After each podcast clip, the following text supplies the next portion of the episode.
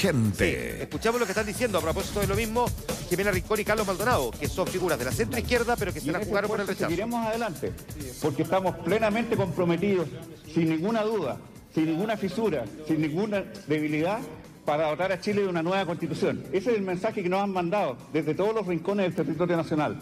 Esos mismos rincones que recorrieron durante estos meses, las personas que, como nosotros que estamos aquí, como ustedes, muchos de los que nos están viendo y que nos están acompañando acá, personas que hemos estado siempre comprometidos con la democracia, con la libertad, con la justicia social.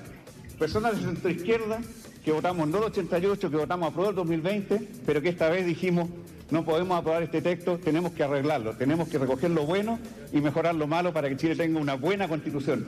Ese es nuestro compromiso. En ese recorrido por Chile se destacaron personas a las que quiero dejar con ustedes porque de verdad entregaron lo mejor de sí. Yo le he llamado amistosamente los tres mosqueteros. Jimena Rincón,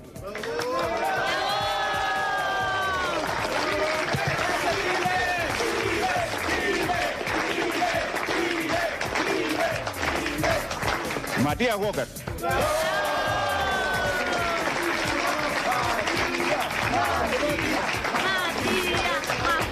Y Fuad Chayin.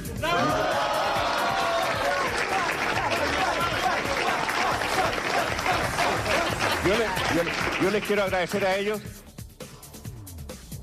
Se nos cortó el audio a esta hora, pero escuchábamos ahí a Carlos Maldonado y a Jimena Rincón, demócrata cristiana, quien optó por la opción eh, rechazo y quien probablemente va a cosechar esto políticamente hablando, ¿no? Eso será parte de los análisis que vamos a hacer más adelante, porque de todas maneras comienza una etapa bien potente de, de negociaciones, de conclusiones y de ver qué es lo que va a ocurrir de ahora en adelante con los compromisos previos que habían hecho ambas opciones. Tenemos 8.915 mesas escrutadas, son 38.757, es decir, con el 23% de los votos, es decir, casi una cuarta parte de los votos que se han emitido, tenemos este resultado entonces proyectado Sí. a nivel general. Se los comento en pantalla, lo ven ahí ustedes con las gráficas, 62.98% de las preferencias, un claro triunfo del rechazo versus el apruebo que se queda con un 37.02% del total.